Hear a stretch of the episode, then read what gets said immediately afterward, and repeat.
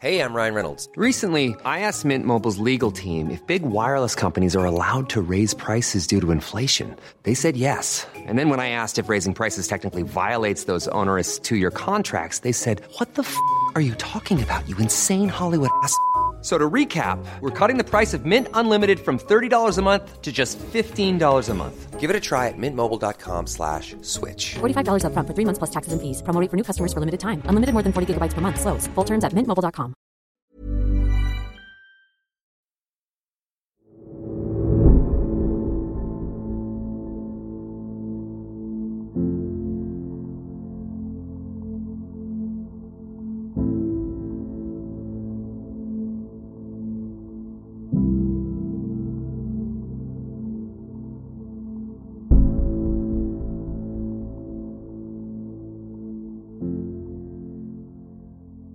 A mediados del año 2008, la familia Anthony se vio envuelta en un circo mediático alrededor de la pequeña Kaylee, quien había sido reportada desaparecida luego de semanas enteras sin saber de su paradero.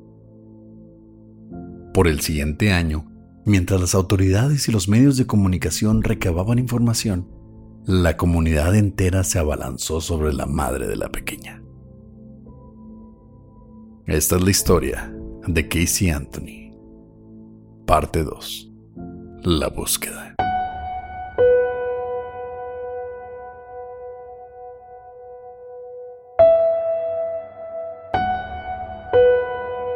Estás escuchando Señales Podcast.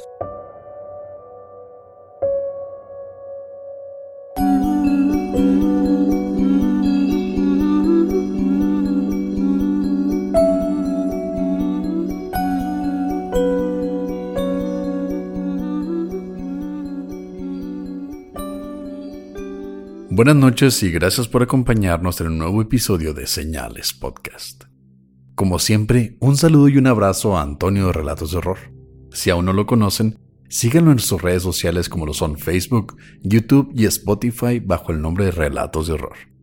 Como siempre, visiten señalespodcast.com donde encuentran a Generación N, todo lo que tiene que ver con videojuegos, pasatiempos de la infancia, películas, y también a Juegatela Podcast que hablan de deportes ya os dijimos que entrevistaron a un futbolista que resultó campeón con la selección de México sub-17. Está buenísimo ese capítulo. Vayan y escúchalo en Spotify o en YouTube también.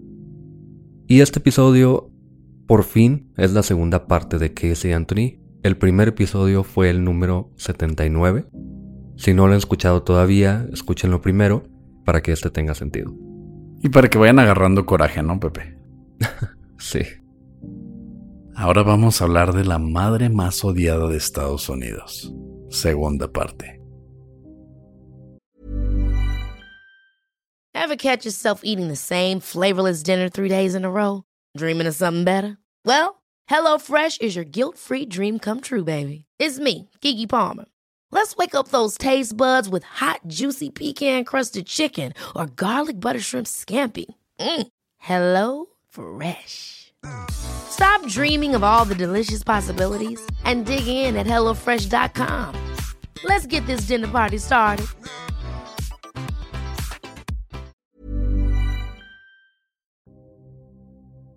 Para recapitular un poco, esto sucede en el 2008. En marzo desaparece Kaylee Anthony. No sabemos obviamente por qué Casey la madre lo oculta, pero el 16 de marzo es el último día en que Kaylee es vista con vida en la casa de los Anthony. Luego en el carro, en la caja del carro, se encuentra una mancha que al principio decía Casey que era pizza, pero resulta que se encuentra algunos rastros como cabellos, y ella empieza a decir que la niña está con Sunny de Nani. Ya sabemos que esto es mentira, y aquí es donde nos quedamos en el primer episodio. Y era cuando Casey Anthony, mientras según esto, Sunny de Nani llevaba a Kaylee Anthony a Disneylandia, a diferentes parques, ella se podía dar la vida de madre soltera que siempre quiso. Ganó el concurso de camisetas mojadas, bueno, quedó en segundo lugar, ni para eso lo hizo bien. Ni ganas me dieron de ver fotos de ese tipo de eventos, güey, después de leer este caso, güey. Pues eso es lo que pasa antes. Eso es lo que pasa hasta que nos damos cuenta de que Kaylee realmente sí está perdida Y ya empieza todo lo que tiene que ver con la defensa, con buscar a Kaylee, con buscar todas las evidencias, empezando por el 16 de junio, cuando se contrata al abogado, al famosísimo abogado de Casey Anthony, José Báez. Y este nombre lo vamos a escuchar mucho en la tercera parte, pero desde entonces ya está contratado. Luego el 11 de agosto, un hombre llamado Roy Crunk llama al 911. Según él, un día común y corriente, estaba tomando y caminando por ahí, en un área silvestre cerca de su casa, a poca distancia de la casa de los Anthony, cuando vio una bolsa sospechosa recargada en un árbol. Él llama tres veces al 911, no le hacen caso, y a la tercera ocasión que llama, va un oficial de policía al fin, se vio con Kronk que le dijo más o menos dónde está la bolsa, y el oficial va solo y cuando vuelve, le dice que había visto las bolsas pero no había encontrado nada. Ahí se queda nada más. O sea, un borracho sale a caminar por el tipo bosque, río que está cerca de, sus casas. Ve unas bolsas, llama al 911, vi unas bolsas. Vengan a revisar las bolsas que están aquí. Y pues el policía dijo que no había nada. Bueno, hasta el momento se ve bastante normal, pero no sé por qué le harían caso a un borracho. Tal vez por eso no le hicieron caso las primeras dos veces. de hecho, esto no lo sabemos hasta después. Pero estamos siguiendo una línea del tiempo ya sabiendo qué va pasando. Ya con toda la información en este momento. Pero esto pasa. Luego, el 21 de agosto, Leonard Padilla, un cazador de recompensas y fundador de una organización de defensa de acusados, pagó los 500 mil dólares de la fianza de Casey aunque con intención de hacer un reality show. ¿Un cazador de recompensas? Para... Me lo imagino como, como el, el, renegado, ¿no, güey? con cabello largo, güey, y luego sin mangas como, como un Carlos Trejo, pero con cabello largo, güey. Pues hay uno así en Estados Unidos, no me acuerdo cómo se llama, Dog, The Bounty Hunter, algo así. Tiene un reality show, de hecho. Pero ya desde entonces, esta no es la primera instancia en que se intenta hacer un show mediático, o literalmente un show de todo este caso. Pero ya vamos viendo las intenciones. 500 mil dólares no es. No es tanto. No es enchilame otra, güey. No, no es así como cualquier dinerillo que tienes por ahí. Así que ya sabemos qué intención tiene y qué poder tiene, porque ya es totalmente un caso nacional. Y aunado a esto, es entonces que cientos de reporteros y personas visitaban la casa de los Anthony a gritarles, pelear con ellos o simplemente tomarse fotos en la propiedad, o si tenían suerte, posiblemente una foto de Casey Anthony. Aquí no los culpo por lo que dijiste en el episodio pasado de que hemos visto memorabilia de crímenes de asesinos seriales. Entiendo cuál es como el atractivo, pero de todas maneras no sabemos todavía qué está pasando con Kaylee. Güey, era un puto circo, güey, afuera de su casa. Sí, era un circo. Tanto fue este circo que una semana después, el 27 de agosto, una banda de rock llamada Bite Boy fue a la casa de los Anthony donde se pusieron a tocar una canción compuesta para Casey, llamada La canción de Casey, Wine Sick Mind. Pésima canción, horrible, mala. Tú también viste el video, Pepe. Sí, es, es una canción malísima, como dices. No se entiende lo que está diciendo, de hecho le ponen las letras, bueno, la, Sí, le ponen la letra de la canción. Nada más por eso sé que dice. Y básicamente es, tienes la culpa, bueno, se la están cantando a Casey obviamente, tienes la culpa, no tienes dónde esconderte, ya di que fue lo que pasó. Ya, ya esto es una opinión pública totalmente en contra de Casey. Sí, y es una mamá del video porque se ve a estos güeyes llegando a la casa de los Anthony. Ves a estas tres personas afuera de la casa con una sombrilla en una mesita de jardín. Y llegan estos güeyes con una camioneta, bajando la batería, bajando las guitarras, poniendo todo y empiezan a tocar como si. como si mis huevos, ¿no? Pero antes de que pudieran terminar su horrible, por cierto, canción, Leonard Padilla, el cazarrecompensas, este héroe nacional, salió de su casa móvil. Casa móvil. Su casa móvil, güey. Y los corrió porque los papás de Casey estaban molestos. Fue la peor serenata del mundo eso sí te aseguro. Aunque conociendo a Casey, probablemente sí le echó el ojo a alguno que otro, al baterista a lo mejor. Sí, de seguro la vio en el concurso de playeras mojadas y dijo, ahí estoy, ¿no? De aquí soy. Apenas el siguiente día, el 28 de agosto, los resultados de ADN sobre la mancha en la caja del carro y los cabellos encontrados en la mancha se da a conocer que pertenecen o a Kaylee, o Casey o Cindy, es decir, a la niña, a la madre o a la abuela. Pero como eran cabellos vírgenes, es decir, no tenían ningún tratamiento como algún tipo de tinte o que se hayan... No sé, maltratado por aclaración, algo que hacen ya más a una edad adulta, ¿no? Sí, exacto. Por esta razón, sabemos que son de Kaylee. No con certeza, pero se piensa que son de Kaylee. Además de tener algo llamado banda de descomposición cerca de la raíz. Esta banda de descomposición, cuando un cuerpo empieza a descomponerse, mancha el cabello y el cabello pues conserva esta mancha. Entonces, sabemos de que viene de un cuerpo en descomposición, probablemente una niña, muy probablemente de Kaylee. Eh, pues sí, era un, era un cabello, probablemente de Kaylee, Casey o Cindy. Ninguna de ellas estaba muerta. bueno, Casey estaba muerta en otro modo, pero... sí. Pues ahí por proceso de eliminación podríamos decir que son de Kaylee. O sea, hay que ser demasiado pendejo para decir, ¿sabes qué? Es de la mamá o de la abuela. Estaban vivas ellas. Sí, sí. Entonces, desde que dijimos en el primer episodio, esto está bastante claro. La niña estaba muerta. Bueno, no sabemos todavía por qué no hay cuerpo, eso hay que dejarlo claro. Pero al día siguiente, probablemente por estos resultados, aunque usando un pretexto diferente, la policía arresta a Casey de nuevo. No se le podía arrestar por lo que ya pagó fianza, pero se le ponen nuevos cargos, esta vez por los cheques que falsificó, recordemos que trató de utilizar cheques a nombre de una amiga, y la policía dice que estos cargos son totalmente ajenos a la investigación. Obviamente esto no es cierto. Todos sabemos que tiene que ver con Kaylee, la quieren, quieren detener a Casey, pero los cargos son de otra cosa totalmente. Sí, pues necesitas una excusa para mantenerla retenida, ¿no? Y no tan coincidentemente, ya detenida, le ofrecen inmunidad a cambio de ayudar a localizar a la niña, pero Casey dice que no. Güey, te están... Tú desde el principio estás diciendo que tú no mataste a la niña, que fue secuestrada por Sunny the Nanny, la cual ya sabemos que, de alguna manera, es una invención. Te ofrecen inmunidad si ayudas a buscar a tu hija muerta, bueno, a tu hija perdida.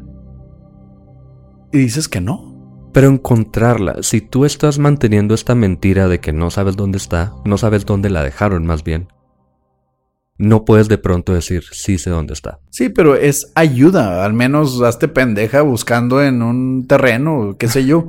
No, pero ella simplemente dijo no, no quiero ser partícipe de esto, esta oferta no es atractiva para mí, no quiero esta inmunidad. Eso, en punto de vista, le echa más culpa encima.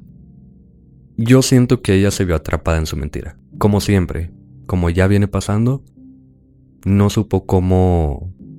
Yo creo que la inmunidad ni siquiera le importaba ya, yo creo que ella quería salvar su imagen, sobre todo. Sí, como desde el principio que no sabía ni quién era el padre y empezó a inventar mentiras. Entonces, el 5 de septiembre, los papás de Casey pagan la segunda fianza de medio millón de dólares. ¿Otra vez? Y Casey sale bajo arresto domiciliario y tiene que usar un localizador de GPS. Otros 500 mil ya es un millón de dólares que están pagando para tenerla libre. Ya se me hace mucho. Dos días después, el 7 de septiembre, George Anthony, el abuelo de Kaylee, salió de su casa a confrontar a algunas de las personas que se manifestaban en la cochera y aparentemente empujó a dos de ellos que fueron entrevistados después. Es un circo. Lo veo normal. E, es que es decir lo mismo, es simplemente toda la comunidad se vuelca encima de los Anthony, de la casa, del abogado, de todo mundo. La familia más odiada de Estados Unidos, El 12 de septiembre se reveló que los Anthony se negaron a tomar una prueba de detector de mentiras. Bandera roja. No, no, fíjate que ahí sí estoy de acuerdo con ellos porque sabemos que nunca debes tomar un detector de mentiras porque no podemos confiar en ellos. Simplemente no tiene sentido tomar un detector de mentiras. Nunca. Jamás. No le estoy defendiendo, Ya empezaste, Pepe. pero nunca hay que tomar una prueba de detector de mentiras. ¿Y qué tal en Fuego en el Cielo? Nunca. Ese mismo día se hacen públicas las grabaciones de las primeras entrevistas entre Casey y los detectives. Esto, si ya era un circo, cuando ves las entrevistas se vuelve un circo más mórbido, bizarro. Es surreal todo lo que puedes ver en estas entrevistas.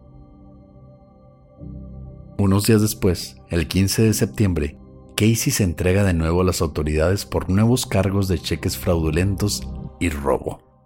Pero luego de una fianza de solo 1.250 dólares, vuelve a salir libre. No sé por qué no le habían puesto estos cargos al inicio junto con los primeros, pero parece que ya nada más quieren estarla molestando, quieren estarla presionando. Bueno, ya que lo pienso, es buena estrategia para presionarla por información, porque se quiebre de alguna forma. Y tienes que dejar algún, algún cabo que puedas usar para retenerla de nuevo, ¿no? O sea, no vas a quemar todo y que ella pueda salir libre. Pero ya trae el, ya trae el rastreador de GPS. Yo creo que la están tratando de quebrantar, pero ella es una sociópata completamente y no les logran sacar nada, absolutamente. Luego, el 18 de septiembre, si te fijas, son una semana, tres días después, dos días después, que va pasando todo esto poco a poco. Bueno, más bien muy rápidamente. Cada semana está pasando algo. Y la gente pensaba que su 2020 iba difícil, güey. El 18 de septiembre, las cosas se comienzan a salir de control. Y a decir esto es... ya es bastante, ¿no? Algunas de las personas afuera de casa de los Anthony comenzaron a golpear la puerta de la cochera y a aventar piedras y monedas. ¿Por qué monedas? No vas a aventar billetes, güey. Pues sí, pero no vas a aventar tu dinero, güey. No sé, lo que encontraba la gente para aventar, supongo.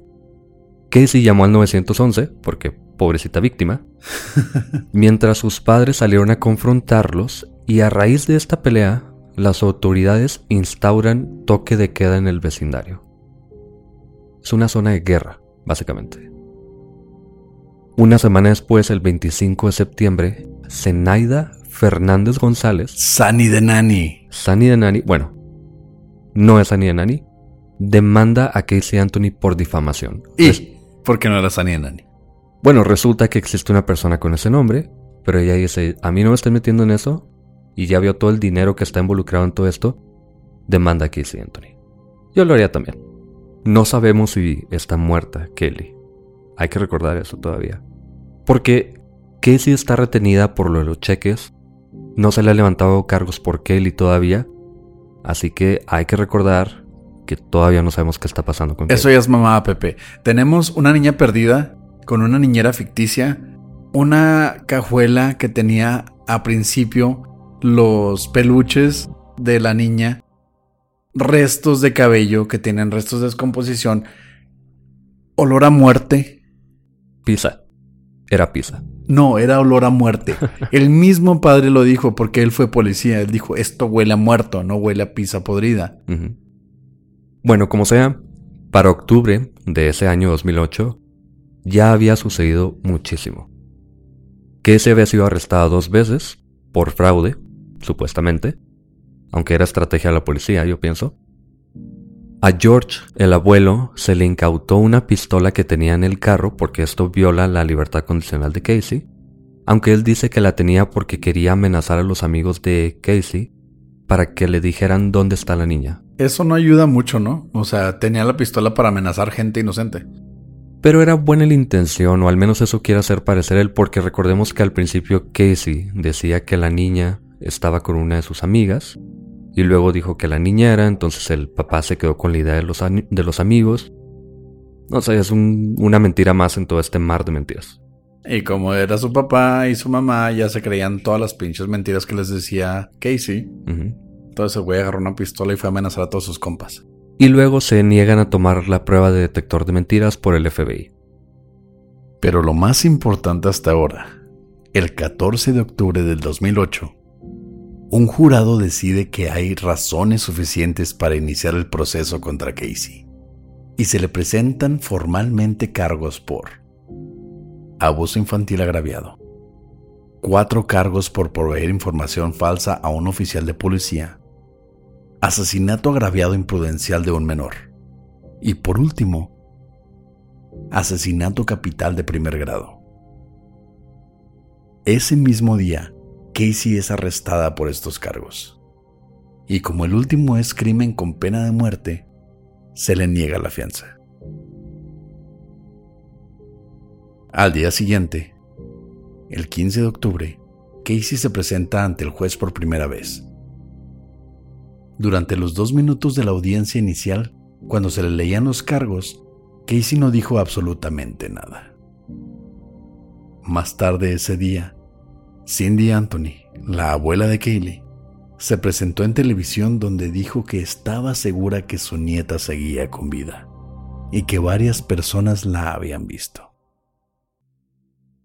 Durante todo este tiempo, desde marzo hasta octubre, muchas personas están llamando a casa de los Anthony, al abogado, al cazador de recompensas, y les dicen que la ven a Kaylee con vida en, no sé, en Kentucky, en Minnesota, en todos lados, en todo Estados Unidos. Me parece que hasta en el Reino Unido la vieron. Ah, sí, porque supongo que debe ser muy difícil ver una niña güera, chiquita, en Estados Unidos o en el Reino Unido. Esto pasa muy seguido, lo he escuchado en varios casos en los que desaparecen personas. No sé si sean personas que de verdad piensan que la ven, que se meten tanto en estos casos, o son personas que simplemente quieren jugar una broma muy pesada. ¿Estás diciendo que porque leo tanto de fantasmas y me gustan los fantasmas, eh, me estoy sugestionando y realmente no existen? No sé de dónde salió eso, Oscar, pero básicamente le están diciendo a la familia que está por todos lados. Y la abuela y el abuelo se aferran a esta idea de que Kelly sigue viva. No sé si de una forma muy cínica, pero supuestamente ellos creen que sigue con vida. Supongo que es bastante cruel, ¿no? Para un abuelo pensar que tu nieta todavía puede seguir con vida después de ver todas estas pruebas. Digo cínica porque hay mucha gente que cree que el abuelo ayudó a Casey a esconder el cuerpo de Kelly. No sé qué tanto creo esto, pero es una posibilidad. Pero en fin, poco más de una semana después, el 27 de octubre, la corte se prepara formalmente para el juicio. Como Casey ya se había presentado y había dicho que no era culpable, no se le requiere que esté presente en esa audiencia, el juez pone de fecha de inicio para el juicio el 5 de enero del 2009. Este mismo día, el 27 de octubre, se hacen públicas 1.700 páginas de evidencia. 1.700 páginas. Ahora vemos por qué la policía seguía guardando razones para retenerla. Había una investigación de fondo, siempre. Siempre lo hubo y no quisieron quemar todas sus balas para, para que ella no saliera libre. Yo sigo con la idea de que la querían quebrantar, pero bueno. Luego, el 8 de noviembre, participaron 1.300 personas en la búsqueda de los restos de Kaylee. El día siguiente, 300 personas más son enviadas a lugares estratégicos. Durante estos días, muchos de los voluntarios filtraron información a los medios sobre los artículos que se habían encontrado, cosa que solo agravaba más o le metía más al show mediático que ya tenían. Pero luego de no encontrar a Kaylee, Tim Miller, fundador de EcoSearch, una organización de búsqueda de personas de Texas, dijo, No creo que Kelly vaya a ser encontrada. Hemos hecho todo lo posible. Hemos buscado exhaustivamente cada pulgada de las áreas designadas.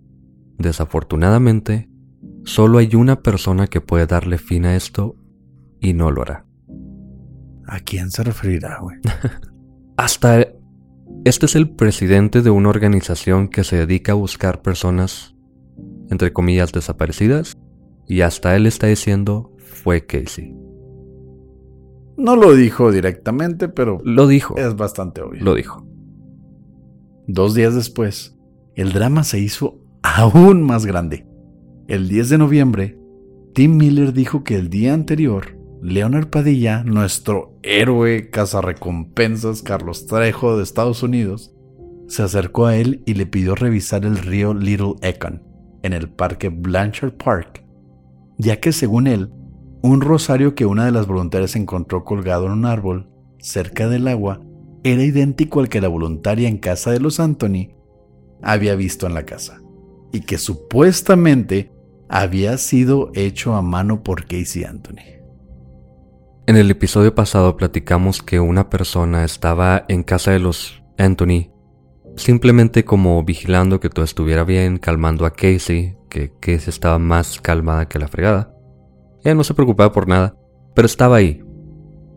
Y supuestamente esta persona vio un rosario que Casey había hecho a mano, y ahora parece que una persona que estaba en la búsqueda encontró un rosario hecho de la misma forma. Y colgado en un árbol. Colgado en un árbol.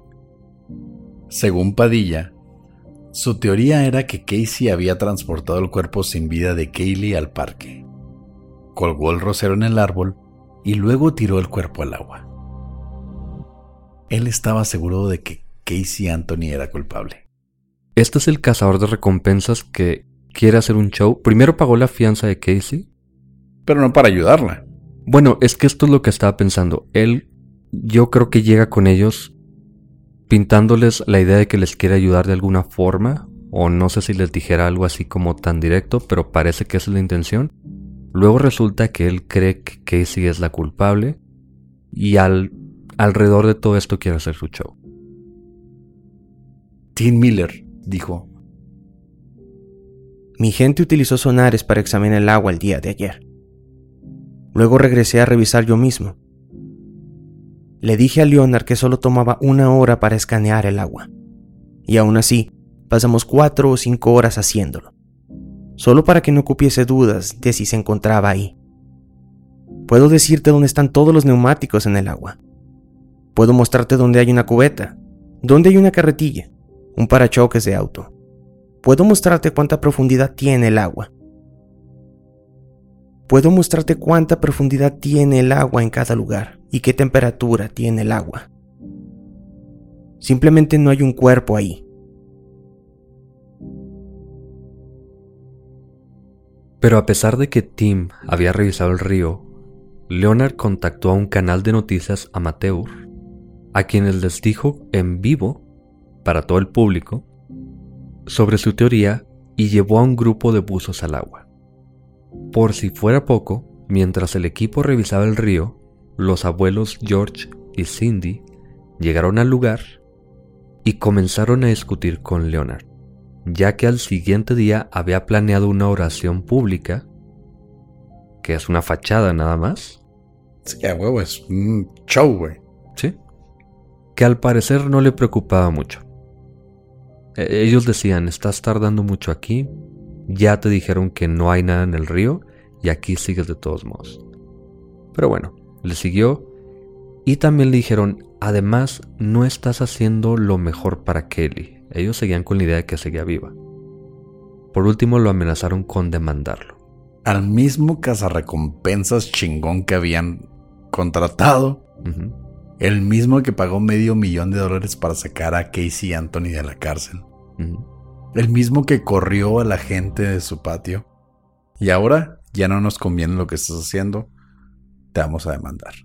No que no les convenga, ¿eh? él de pronto cambia toda su postura al parecer y se aferra a la idea de que van a encontrar a Kelly en el río. Los abuelos, como te digo, como que tienen la idea de encontrarla viva. Y ellos dicen, esto no queremos que esté en vivo, no queremos que esté en el público porque no está muerta. Y pues tienen razón, este vato no estaba actuando a beneficio de Casey, porque Casey es la única viva y es la que les preocupa a ellos. Pero él no se quedó contento. Leonard contactó a los medios unos días después. El 13 de noviembre, anunciaron que habían encontrado dos bolsas amarradas a ladrillos que contenían huesos y muñecos de peluche. El FBI llegó a la escena lo antes posible y ese mismo día la oficina del coronel dijo que los artículos no eran de interés en el caso, aunque no se aclaró qué fue lo que en verdad encontraron. ¿O por qué estaban ahí esas bolsas? todo mundo pensó en vivo que habían encontrado los restos de Kaylee, porque encontraron huesos al parecer y muñecos de peluche. Y el FBI simplemente dice, esto no interesa el caso. No dicen si fueron huesos o no, no dicen si encontraron un cuerpo o no, simplemente dicen, esto no interesa para este caso de Kelly. Y eso fue solo una, una presentación pública, ¿no? Fue su declaración pública. Sí, pero ¿cómo lo dejas ahí también? Sí. Si están buscando un cuerpo, ¿cómo no sales y dices, si es un cuerpo pero no es el de Kelly? O dices, no es un cuerpo. No, simplemente esto que encontraron no importa. Aquí hay gato encerrado. Bueno, no quiero hacer parecer que están tratando de encubrir algo, pero está medio raro que no digan más. Sí, pues es cuando dices, encontramos esto, que no era lo que buscamos, pero esto fue lo que se encontró, que es lo que mediáticamente tienes que hacer, ¿no? El 15 de noviembre, un investigador privado contratado por los Anthony, porque ya se cansaron de su casa recompensas, entonces agarraron a otro investigador privado, comenzó una búsqueda por el área boscosa. Búsqueda que fue videograbada. Más tarde en el caso, la defensa le preguntó al investigador quién lo había enviado al lugar.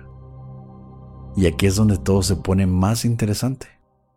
El investigador, con toda la seriedad del mundo, y luego confirmado, dijo que un psíquico le había aconsejado buscar ahí, aun cuando el lugar estaba bajo varios centímetros de agua por la temporada.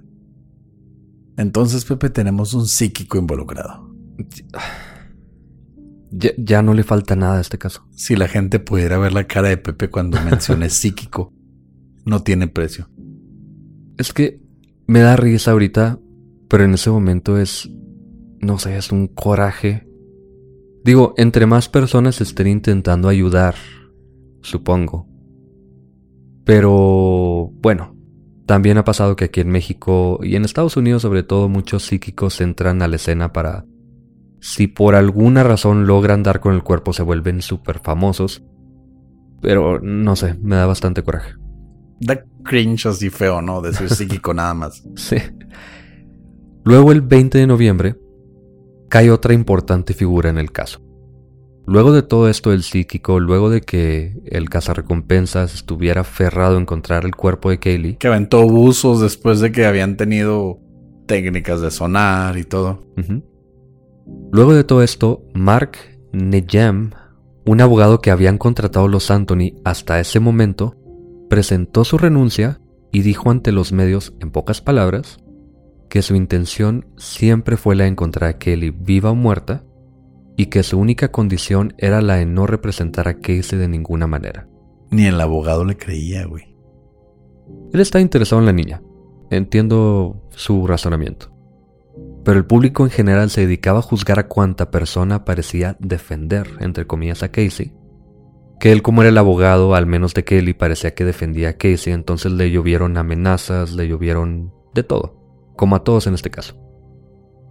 Y además los abuelos parecían estar obsesionados con que Kelly aún estaba viva, así que él se hartó de que ellos estuvieran esperando esa llamada de que encontraron a Kelly viva de alguna forma. Y él no compartió su opinión, simplemente se cansó de que estuvieran en esta en este sueño. Que estuvieran cerrados a la idea de que Kaylee estaba muerta. Así que él dijo, ya no tengo opción, ya no puedo seguir aquí, simplemente me voy a ir. Y para agregar al odio contra Casey de todo el mundo, en sus propias palabras, él terminó diciendo, He llegado a una opinión personal y teoría sobre si Kaylee sigue entre nosotros o no. Sin embargo, mi opinión es solo una más entre todas. Una opinión. La única persona sin una opinión es Casey Anthony, ya que ella sabe la verdad. él básicamente dijo que estaba seguro de que Kaylee estaba muerta. Y que Casey sabía que había pasado. ¿Cómo la odio a la hija de la chingada, güey? Entre el 25 y 26 de noviembre se publican 700 páginas más sobre el caso. Entre los nuevos datos se descubrió que, entre comillas, alguien había usado la computadora de los Anthony en marzo del 2008 Que es cuando desaparece Kaylee. Y algunas de las búsquedas en Google eran quebrar cuello, cómo hacer cloroformo y armas caseras. Además, en Wikipedia se buscó inhalación, cloroformo, acetona, pala y muerte. Y por último en otras páginas como librería de drogas.com o instrucciones.com.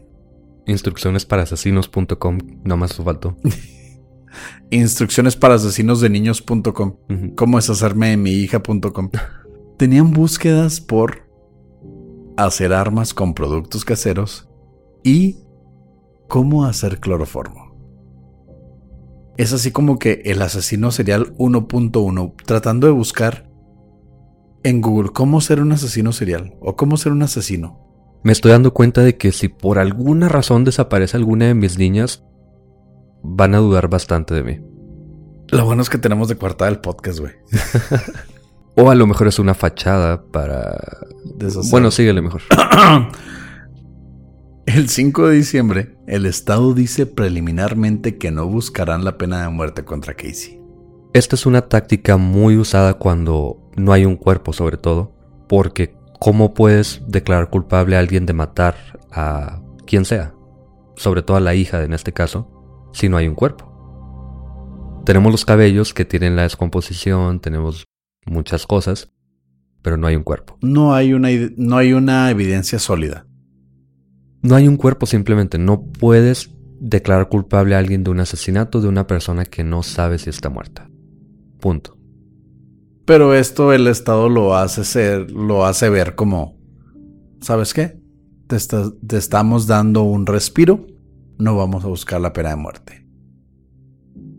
Yo creo que es más estrategia para que no se escape.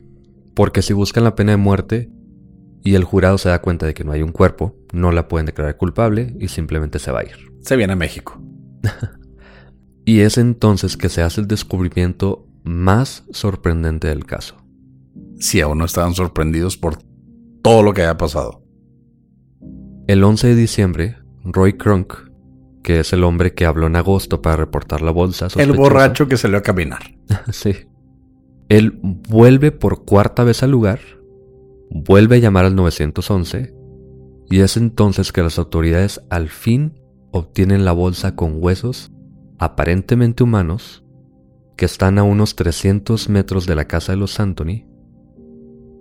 Y antes de terminar esta frase, hay que recalcar que este hombre revisa la bolsa con un palo, con una vara que se encontró por ahí, y levantó un cráneo metiendo la vara en el ojo del cráneo. Esto es una violación de la escena del crimen o de la evidencia o lo que tú quieras. Impresionante. Pero la policía no hacía nada, no revisaban la bolsa. Y pues él se vio obligado a ver qué estaba pasando con esa bolsa. Esta fue la misma área donde el psíquico había aconsejado que buscaran. Pepe, psíquico. Estaba a 300 metros. No sé qué tanta área silvestre haya en Orlando en ese momento, supongo que mucha porque es un área pantanosa, pero... No sé, eh, se me hace simplemente suerte. Teníamos a más de 600 personas buscando en el área. Bueno, aunque ya lo había reportado, no sé si esto fuese parte de la evidencia que se había publicado. A lo mejor ahí el psíquico se dio a la tarea de buscar información. Sí, ese psíquico es un héroe, güey. Bueno, en fin. Más bien Roy es el héroe porque encuentra esta bolsa. Pero en fin, es una es un cráneo que no sabemos de quién es. Pero una semana después, el 19 de diciembre, las autoridades organizan una rueda de prensa en la que la doctora Jan Garavaglia dijo: Lamentablemente, estoy aquí para informarles que los restos óseos encontrados el 11 de diciembre son los de la niña Kaylee Anthony.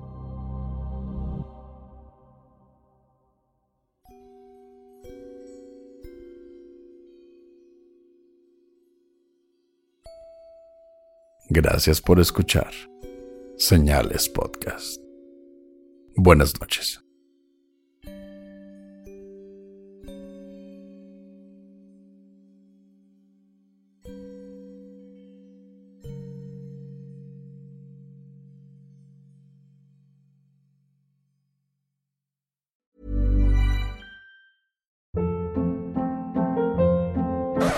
Hold up. What was that? Boring. No flavor. That was as bad as those leftovers you ate all week. Kiki Palmer here, and it's time to say hello to something fresh and guilt-free. Hello Fresh. Jazz up dinner with pecan-crusted chicken or garlic butter shrimp scampi. Now that's music to my mouth. Hello Fresh. Let's get this dinner party started. Discover all the delicious possibilities at hellofresh.com.